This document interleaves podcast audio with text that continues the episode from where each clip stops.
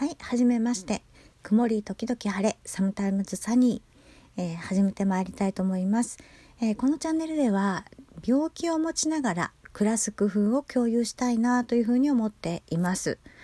で、まず私の自己紹介をしておきたいと思うんですけれども、えー作業療法士です。で、勤務歴は在宅リハ4年、精神科デイケア2年、急性期の総合病院10年、そして市役所を挟んで地域中核病院3年で現在はフリーランスです。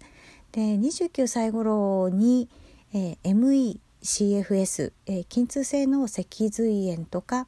えー慢性疲労症候群と言われていますが、えーそれを発症しました。で、えー働けていた時期もあるんですけれども外で、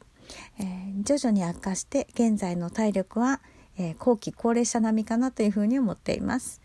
で、えー結婚しています子供はいません。ということで医療や暮らしについて、えーシェアしていけたらなというふうに思っています。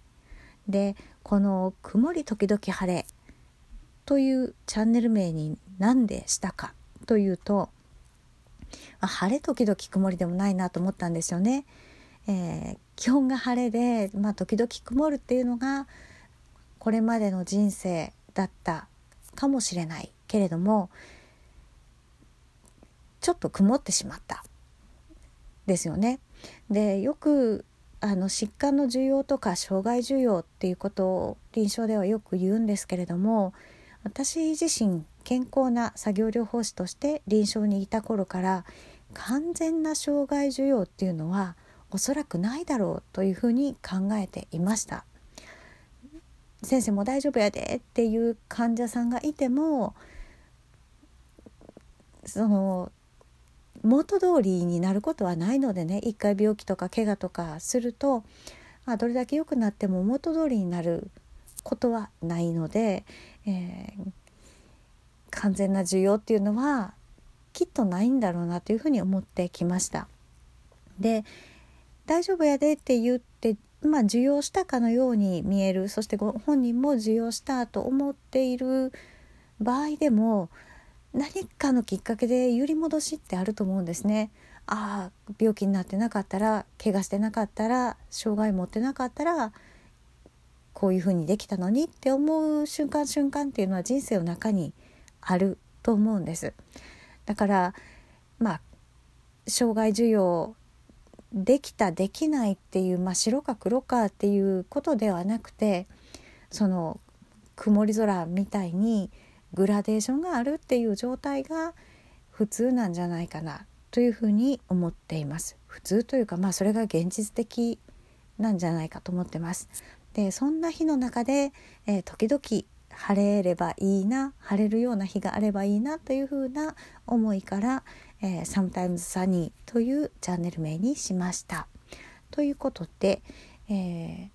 この配信はですね私自身は作業療法士そして、えー CFS の当事者として感じたことから、えー配信していきますが個人の経験による一つの意見にしすぎません。ですので情報の裏付けはご自身でしっかりと、えーソースをたどって確認してくださいそしてご自身の症状については主治医の先生に相談なさってください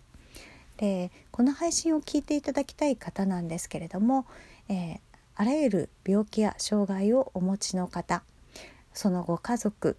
お友達や同僚の方職場や学校で当事者と関わる機会のある方です。まあどこまでそういうお話ができるかっていうのはわからないんですけれども、えー少しずつしていけたらと思っています。でこのチャンネルでお話ししたいことは、